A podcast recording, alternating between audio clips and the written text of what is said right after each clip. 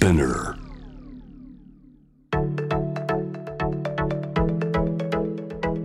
伊藤忠 Dear Life, Dear Future Brought to you by 伊藤忠 SDGs ス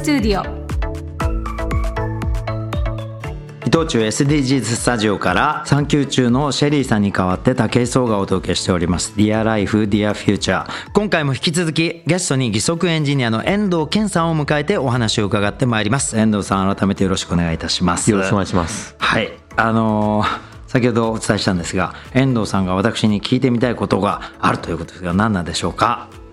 そうですね、あの、真面目に、もう武井壮さんはすごい戦略家だと僕は思ってるので、はい。世の中をやっぱ変えていきたいというには戦略が欲しいとはい。いうふうに思ってます。なので、僕はあの、ものづくりで、はい。やっぱり社会変えていきたいんですよ、いい方向に。はい。それでパラスポーツとかスポーツに関わるようになったんですけども、パラスポーツの世の中のへの影響力とか可能性についてどうお考えですかっていうのは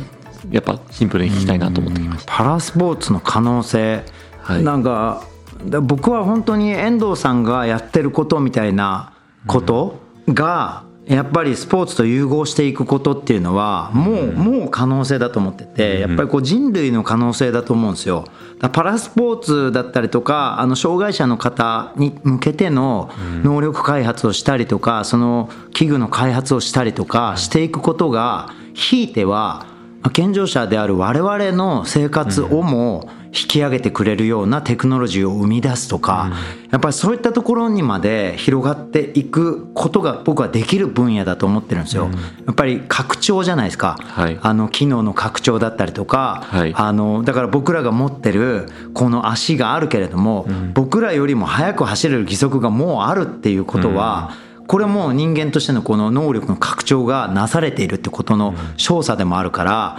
僕らが今まで例えば聞こえている音これをもしかしたらもっと進化した形で聞けるようなものがいつかできるんじゃないか、はい。例えばその耳が聞こえない人の研究からそれが生まれたり、目が見見えない人たちのためにあの獲得したビジョンが我々が今は見えていない何か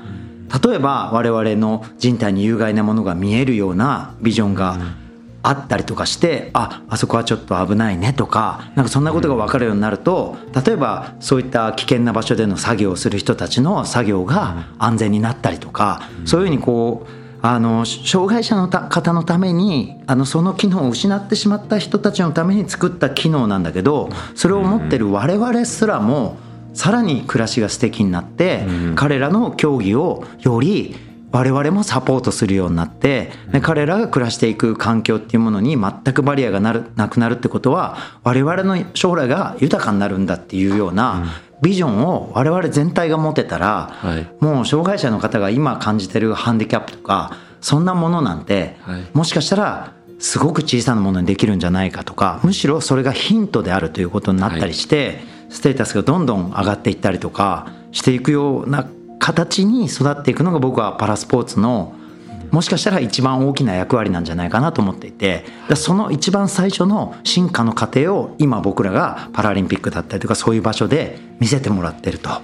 で実際に僕らの能力を超える瞬間っていうのを今感じててだけどももっと先には本当にこういった技術義足の技術だったり、あのさっきのモーターのついた足の技術だったり、そういったことが体全体に及んで僕らが今はできないあの作業だったりとかそういったものもあの機械テクノロジーと我々の体が融合することによってもっとあの人間の可能性が高まっていくとか、そういったところにたどり着いていくんだろうなっていうふうに僕はすごく想像してるので、パラスポーツはやっぱり我々人類の未来を、はい。あのリードするそういう可能性のあるものじゃないかなというふうに感じてます。いかがでしょうか？いやもう本当にそれはあの武井さんの声声で聞けてよかったです。はい。とんでもないです。本当になんか遠藤さんは多分もうそんなことは分かっていてあのその先を見据えて今の研究をされてるだろうなと僕は想像しているのでぜひねなんかそんな未来を作る何かをどんどんどんどんあの義足に限らず僕はやってってほしいなとはいもちろん。義足をこんな風に進化させてきた遠藤さんだからこそ、はい。そうじゃないあの、ね、人間の機能全てに対してそれをエンハンスさせられるメソッドを多分もう頭の中にお持ちだと思うのででビジョンも多分もうすでに我々が考えるより先にそれを考えられるものが多分遠藤さんの中にはもう内包されてると思うのでそこを僕は託したいなと思いますね。ありがとうございます。はい。それは頑張りますじゃあちょっと逆に聞きますけど遠藤さんはどうですか、こうパラスポーツスポーツのあの可能性みたいなもの。もうあのおっしゃる通りテクノロジーっていう点で言ったら、あの残念ながらやっぱテクノロジーが進む時って戦争が起こるんですよ。ああなるほど。歴史的に。はい。それがパラリンピック起点で進むっていう一つの戦争に変わるもの、平和なものなので、そこでテクノロジーが進むんだっていうような転機をやっぱ我々は期待してるんですよ。なるほど。パラリンピックにあの、まあ、戦争があることによって怪我をして障害者になって、そこでテクノロジーが進むんではなくて、パラスポーツの中で生まれたものがみんなが使えるようになるっていう一つの流れっていうのができたらいいなっていうのが一つと、あとおっしゃってあの多分いろんなところで多分武井さんおっしゃられてると思うんですけどもスポーツのと特にマイナースポーツですね、はい。マイナースポーツにやっぱ注目度ってやっぱ小さいんですよね、はい。僕はパラスポーツって僕マイナースポーツの一つだと思ってるので、これをどうやって広げていくかっていうところですね。やっぱみんなが多分そんなにこう興味ないだろうっていうところから東京パラリンピックはそこそこやっぱ見るようになった。はい。でこれからどうやってこれをもっとあの面白いスポーツとして見てもらえるようにしたかすできるかといったらやっぱ競技競技性っていうか、本当に9秒台走るやつが来たらやっぱさすがに見に来てくれるだろうとやっぱ思ってるんですよね。そこの競技性の可能性もすごいパラスポーツには感じますし、あとはテクノロジーの、まあ、進歩の一つの起点としてのポジションっていうのにすごい僕は期待してます。なるほど。だから僕らはねあのー戦う漫画とか好きじゃないですか、そうですね。映画とか。大好きです。例えば「アベンジャーズ」見て「アイアンマン」見たら、はい。すげえって思うじゃないですか、はい。あの映画の中の作り物なのに、はい。かっこいいと思って、うん。すごいと思ってこんな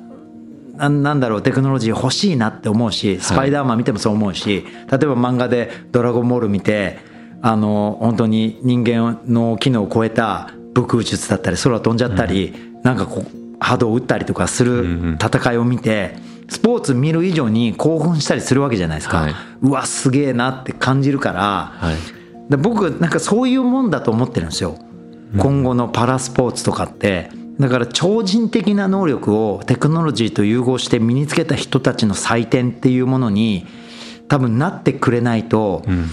本当にむしろそうそうなってくれたらオリンピックより絶対盛り上がるっていう、僕はそういうあの感覚があるので、はいそれはなんか世界の技術者だったりとか、最先端のテクノロジーを扱う人たちが、その発表会でもあり、はい。そしてさらにアスリートたちが自己実現の場として、あの地球上にその凄さとか新しい凄さを、あの見せつけてくれる。しかもそれを使ってトレーニングをしてその機能を使いこなせるあのスペシャリストとしてそれを披露してくれる日っていうのははい。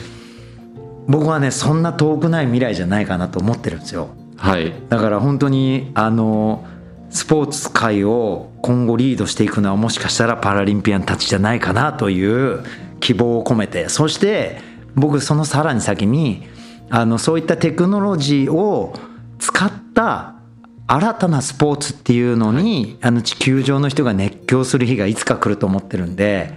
僕はそのスポーツを作りたいなとか思ってるんですよね。あいいですね。どういうルールでうんどんなあの器具だったりを使っていいのか、ん。でそれを選ぶ自由があって、ん。これは健常者だけどこの機能とこの機能欲しいからこれをつけて競技します。うん何でも使っていいから何でも使って 100m とか、はい、この中のはい。何かを使っていいってチョイスしてそれぞれの人があのご自身でその道具を鍛えた技術を鍛えてはい。っていうそれはみんなものが違うんだけどそれ多様性じゃないですか。はい。そういったものを内包して進んでいく新しいルールの新しい競技。はい。もう 100m とかでもない。もし野球みたいなものとサッカーみたいなもののなんか進化版みたいな。なんかもうあのテクノロジーなんとかみたいな競技がなんか面白いのが作れそうななんか気がしてるんですよ。でも絶対それはできると思いますし、はでもあの今までもあの聞いたことあるかもしれないですけども、超人スポーツとか、はい。e スあの e スポーツもそう聞いたことありますね。ユーススポーツとかいろいろあるんですけど、はい。なかなかやっぱりあのアスリートの人がガチでやってくれるポジションのものがまだまだ生まれてきてない、多分これから出てくると思うので、ええ。そこであの武井さんがまだあのそれに多分出くわしてないだけかもしれないんですけども、はい本当に武井さんが本気でこれやってみようっていうものが生まれたら相当盛り上がるなと思います。そうなんです。ちょっと僕そこに向けて、はい。あるプロジェクトをはいはい。来年ぐらいから始動させようと思っていて、あ本当ですか？まずはじゃあ俺がやっちゃえって思ってるんですよ。はいはい。だ僕自身があるものを作ってそこにいろいろなテクノロジーを搭載していくっていんうプロジェクトをちょっと始める予定なんですよ。はいはい。その時にはちょっと遠藤さんにもご相談乗っていただきたいもういくらでも呼んでください。はい、はい、そのプロジェクトちょっとあの新たなはい。スポーツになるのかエンターテインメントになるのか、はい。ちょっといろんな方向に可能性のあるあのプロジェクトなんで、はい。そのあたりちょっとご一緒できればなと思っ楽しみですね。そのためにちょっと今日は遠藤さんをお呼びしたみたいなところもある。あ本当ですか？はい、ありがとうござい先にます話しとこうと思って、はい、よろしくお願いします。よろしくお願いしますはい、アスリート、ね、すべての方の未来をちょっと今後我々で作っていけたらと思いますんで、よろしくお願いします。えーそして、えー再来年ですか、パリパラリンピックはいありますけど、いかがですかね。どんな展望を持ってますか？僕来月パリに行くんですよ。もうやっぱりそのパリであの日本で起こったようなムーブメントがもう一回経験してるので、はい。パリの文化に合わせてどんなこのアップデートが行われてるかってやっぱすごい楽しい、やっぱものづくりも好きですし気になりますよね。陸上も好きですしそのそれを通してどうやって人間の考え方が変わっていくかっていうところがやっぱり一番楽しいなと思うんですよね、そういったものでやっぱり競技性を上げるっていうのは今までやりややりたいですし、はい。でパリでもその子供が走りたいっていう子いっぱいいるので、そういった子が走れるようになったらいいなと思いますし、そういったあのパリパラリンピックまでにできること、以降もできることもあると思うんですけどそのマインドセットがどんどんどんどん変わっていくようなムーブメントをどんどんあの仕掛けていきたいなと思います。なるほど。地球史上初のあの試みがパリでまたたくさん見れることをちょっと期待してますね。はい。でこの Blade for All もね、はい。あのパリの子どもたちにあの感動を与えてくれることをちょっと楽しみにしてますんで、はい。ぜひそのあたりもよろしくお願いいたします。頑張りますさあそれではちょっとあの僕からあの一ついろんな人にちょっと聞くようにしてる質問があるんですよ、はい。プライベートでも。それをちょっと遠藤さんにもぶつけたいんですけどあの今後の遠藤さんの人生をはい。どう使っていきたいですかっていう質問をいつもさせてもらってるんですけど、はい。どうですか？もう最終目標っていうか僕こうありたいなっていうビジョンは、は世界一のエンジニアになりたいんですよ。なんかものづくりで困ってたらちょっと遠藤に聞いてみようぜみたいな、はい。あの街の博士の世界版みたいなポジションに はいはい。なりたいんですよね。あの地球人困ったら、はい。とにかくメスターエンド。ちょっとものづくりで困ってるんだけど まあそれまでも知識とか経験とか全然やっぱ足りないんでやっぱはい。ものを作って驚かせたいっていうのはやっぱ、ええ。こんな変わるんだっていう事例をどんどん作っていきたいっていうのもモチベーションでパラリンピックからかかってるんですよ、はい。これで本当ウサイン・ボルトより速い選手が生まれたらさすがにやっぱ義足の人だったら履きたくなるだろうとやっぱ思うんですよね、はいまあ、そういったことを繰り返していきたい。で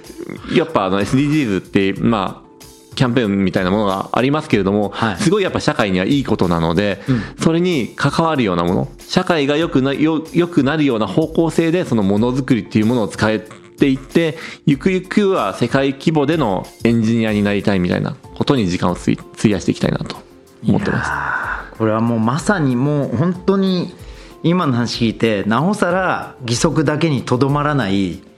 はい、大活躍をしていただきたいなっていう気持ちがちょっとまた強まりましたね。はい、とにかく本当にあのちょっとこれこの分野でいろんな分野あるじゃないですか、そこでこれなんとかならんかなって全ての人が思ってるものをとりあえず遠藤に聞いてみるかっていうことになって持ってきたら何でも来い。イノベーションが起きるみたいな。もうイノベーションを作らせたらもう遠藤に勝るものはなしみたいなそんなエンジニアにちょっとなっていただける未来がね近い将来見えそうな気がするんですけどね。やっぱそういうチームを作りたいんですよね。なるほどね。え最強の。エンジニア軍団みたいな。ああいいですね。ちょっとなんかちょいちょいそこ遊び行きたいですね。ぜひ来てください。で自分自身をなんかより enhance する何かもそこで相談したいですもんね、はい、あの、まあ、アスリートもそうなんですけど、はい。あの、 Vaporfly じゃない？ Vaporfly もそうか、はいはいはあとあの Maxfly はい。みんなすげえってなったじゃないですか。なりましたね。でみんな履いてるじゃないですか、はい。アディダスとかアシックスの選手もあれ履いてるみたいな、時代変わっちゃいましたもんね。で義足はこれ世界記録出たけれども何も起こんなかったんですよ。マジですか？これがやっぱまだまだパラリンピックはこれからだなっていうすごい感じたんでもうこれをなんかそのあの靴履いてみたいと思わせるぐらいのポジションに行きたいっていうのはとりあえずパリまでの目標だなと思って。もう本当義足履いてる人はいやもう普段からみんなこれでいいじゃんみたいな、はい。これが最高に機能性高いんだからこれでいいよねみたいな義足を、世界中を席巻するような義足になる話題も作りたいし、はい。そのなんかなんて言ったんですかねこのムーブメントみたいなものがはい。起きたらいいですよね。そうですねはい。はあちょっとまあでもまあもうそんな遠い未来じゃないだろうなと僕は感じているので。はい。いやでもここから多分5年10年ぐらいのここの流れは激流になると思いますよ僕は、うん。とてつもない進化が生まれると思ってるんで。いやこれはちょっと楽しみですね。人間が一段上にね上がる何かを我々もちょっとご協力できることがあればご一緒していきたいと思います。よろしくお願いいたしますさあそしてですねこの番組では心が豊かになる自己肯定感が上がる取り組み「ハッシュタグセルフリスペクト」を募集しているんですけれども、えー遠藤さんのセルフリスペクト聞かせていただけますでしょうか？はい、僕やっぱ漫画が大好きで、はい。特に世代的にはジャンプコミックの中でも「あのスラムダンクとか最高「ワンピースとか、はい。まあ、ドラゴンボールそまあ大体好きなんですけども、はい最近はやっぱ「ワンピースが最終章に突入するということでですねはい。あと「ハンターハンター」が復活するとかそういう話題の中で、あこれ出るんだったらちょっと見直さなきゃみたいなはい。というのでだいぶ時間を費やしてしまうあそうなんですね。がありますね。はい。スラムダンクたまんないですよね。たまんない。僕海南線が好きなんですよ。海南線いいですね。海南確かにね。線なんか今までチャラチャラしたしてきた桜木がちょっと本気になって、はい。ダンクかますで試合に負けて泣くみたいな、はい。牧真一でしたっけ？泣きはい。ねそうなんですはい。僕は両南線好きなんです。両最後ですね。インターハイの。はいもうたまんないですよね、ちょっとねなんかそういうあ最後でもあの負け出し合いですね。はいそうですそうです。両南まあ、あの辺りがちょっとたまんなくてね。ちょっと漫画ってやっぱりそういうエネルギーありますよね。ありますはい。なんか我々のモチベーションを上げてくれるエネルギーもあるし、はい。これをもう一度見直してるわけですね。見直して。でそれは僕やっぱバスケット好きすぎて、はモルテンのモルテン車のあボールですね。ボールの会社の社長とはちょっとバスケットの仕事やりたいって言ったら、はこういうことやりたいんだって言って実際に販売されるものまで作ったことがあるんですよ。な何作ったんですか？シューティングマシンって言ってあの海外ではよく見るんですけど、はシュートを打ってリングにボールが入っまあ、外れてもいいんですけども大きなネットがその下で広がっていてボールが集約されてパスをしてくれるっていう、あありますね。はい、あれモルテンで作ってるものは、は僕たちと一緒に作ったものなんですよね。えあれそうなんですか？はい。豊洲に今ありますよく見ますよ。はい、あれはもう本当に3秒に1本打てるんでもうシはあュート練習1人でやるんだったらもうだんだん打 もう打って拾って戻るって時間かかるじゃいやあれないですかまあまあな手間ですもんね、しかもあれ車椅子バスケの方が大変なんですよ。あなるほどね。だからそういうなんかいいことを言いながら、はでもバスケット好きなだけだっていうのもあるんですけども これ作りたいって言っては「スラムダンクが好きすぎてこういったバスケットの仕事も持ってきてしまったっていう。シュート練習機すらもはい。企業と一緒に作ってしまった。で豊洲に置いて自分がシュートを一番楽しむっていうことを楽しんで 最高っすね。最高ですね。あれだって一人でシュート練習ボール1個でやってるとバイーンってこうリング当たって跳ねていっちゃったらもう取りに行くの結構大変ですもんねそうなんですよ。あれね。あれがスポッと入ってピョンって自分のところに投げてくれたら、はい。もう一人いるのと同じ機能ですそうもんねです。そうなんですよ。なるほどね、はい。これを作ってしまった、はい。ちょっと俺もちょっと困ったことあったら持ってっていいですか？ぜひぜひ日常。あのちょっとゴルフの練習でちょっと困ってることあって。ああいいですね。はい、あの部屋の中でアプローチ練習とかしてるんですけど。部屋でやってるんですね。部屋が結構あのあれなんですよ。いろいろあの問題が起きてくるんで、えーちょっとこの辺をなんか解決できるゴルフをどこでも練習できる器具ってないかなと思って。ああいいですね。これもう3時間ぐらい話さないと終わんないですねこの回が音も問題だし衝撃も問題だし、跳ね返った球がどこ行くかも分かんないし、はいはいはい。ろいろ問題あるんですよ。バスケ以上のバスケのシュート練習以上に問題があるんで、この辺解決できる何かをちょっと今度一緒にミーティングさせていただければ。ぜひぜゴルファーみんなそれ悩んでると思うんでゴルフゴルフの方はやっぱマーケットキャップっていうかそうなんバスケットよりもやっぱ大きいんで、世界中に売れると思うんでそうだと思いますねはいちょ、ちょ、ちょっとなんか握りましょうね。ねはいよろしくお願いします。本当ね。さあ、そして最後に SDGs が掲げている17の目標でございますけれども、えー2030年までの達成を目指しております。2030年、どんな社会になっていてほしいでしょうか？あのその中で言うとやっぱ公平っていう言葉が目標の中にも含まれてるんですけど、はいあのやっぱパラリンピックと一緒にや,、やってきていて思うのが、どんなに頑張ってもこれ無理だよねっていうものが障害者の中ではあああるんですよね、はい。正直。なのであのまあ、みんな公平に頑張った分だけ報われるとか、まあ、才能もあると思うんですけども、頑張れる社会ベースラインがスタートラインが同じに立てるような社会になったらいいなとは思ってます。足がないから走れないとか目が見えないからこれができないとかそうじゃなくてそれに代替するテクノロジーがあることによってみんなスタートラインには同じだけ立てるような社会になったらいいなと思ってます。やはり今言葉に出ましたけど、それを支えるのは我々が生み出す新たなテクノロジーということなんですね。はい、まあ、エンジニアとしてそこに取り組みたいと。いやかっこいいですね。ちょっと僕もあのそういう研究者とかはい。技術者になりたいって本当は高校の頃思ってたんで、ですか？へえ。はい、ただその、まあ、教育に関するはい。お金がなかったりとか、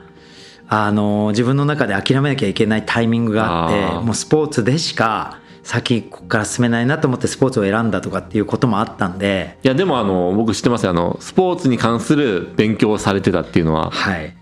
多分。なんかそこを同じ同じだと思います僕がやってることと、はい。だからなんかねそれこう、はいなんだろうな。やっぱりそういうちょっと僕が憧れたはい。新しい、新しいものを発見していったりとか、作るっていう作業って本当にあのなんだろう、でまあ、自分自身のモチベーションにもつながるし、そして世の中にそれが広がっていくことで世界が変わるじゃないですか。だからそこにこう何かこういつかは自分の人生を使いたいなっていうふうに思ってた自分もいるので、何かのきっかけで、はいこうまた遠藤さんとこうそういったものを作れたら、はい僕もちょっと自分の人生2つ分楽しめたような気になると思うんでいやもうぜひいつかぜひ相談させてください、よろしくお願いいたします。ありがとうございますはい。ということで本日のゲストでございますけれども、義足エンジニアの遠藤健さんにお越しいただきました。えー人間の、えー豊かな未来をちょっと一緒に話したいことを嬉しく思います。今日はどうもありがとうございました。ありがとうございました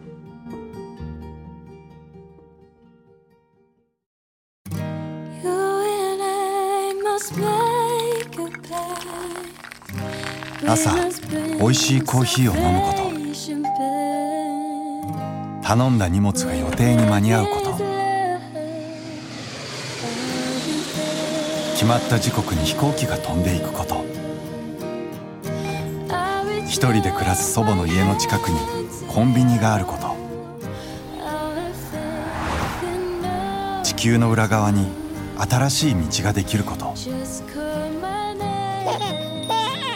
目の前の人の喜ぶ顔が見られること。誰かのために働けること。Dear Life 当たり前のことがずっと当たり前であるように。暮らす愛する商いする。伊藤忠商事。伊藤忠 SDGs スタジオに子供のための新しい遊び場が誕生しました。その名もキッズパーク。壁に耳を当てると聞いたことのない動物の声が聞こえたり初めて見る廃材でオリジナルのアートが作れたり子供たちの発想を刺激しながら自然と SDGs に出会える場所を目指しました。難しいことは考えずまずは思いっきり遊びに来てください。青山の伊藤忠 SDGs スタジオキッズパーク。入場無料。事前予約制です。詳しくはホームページで。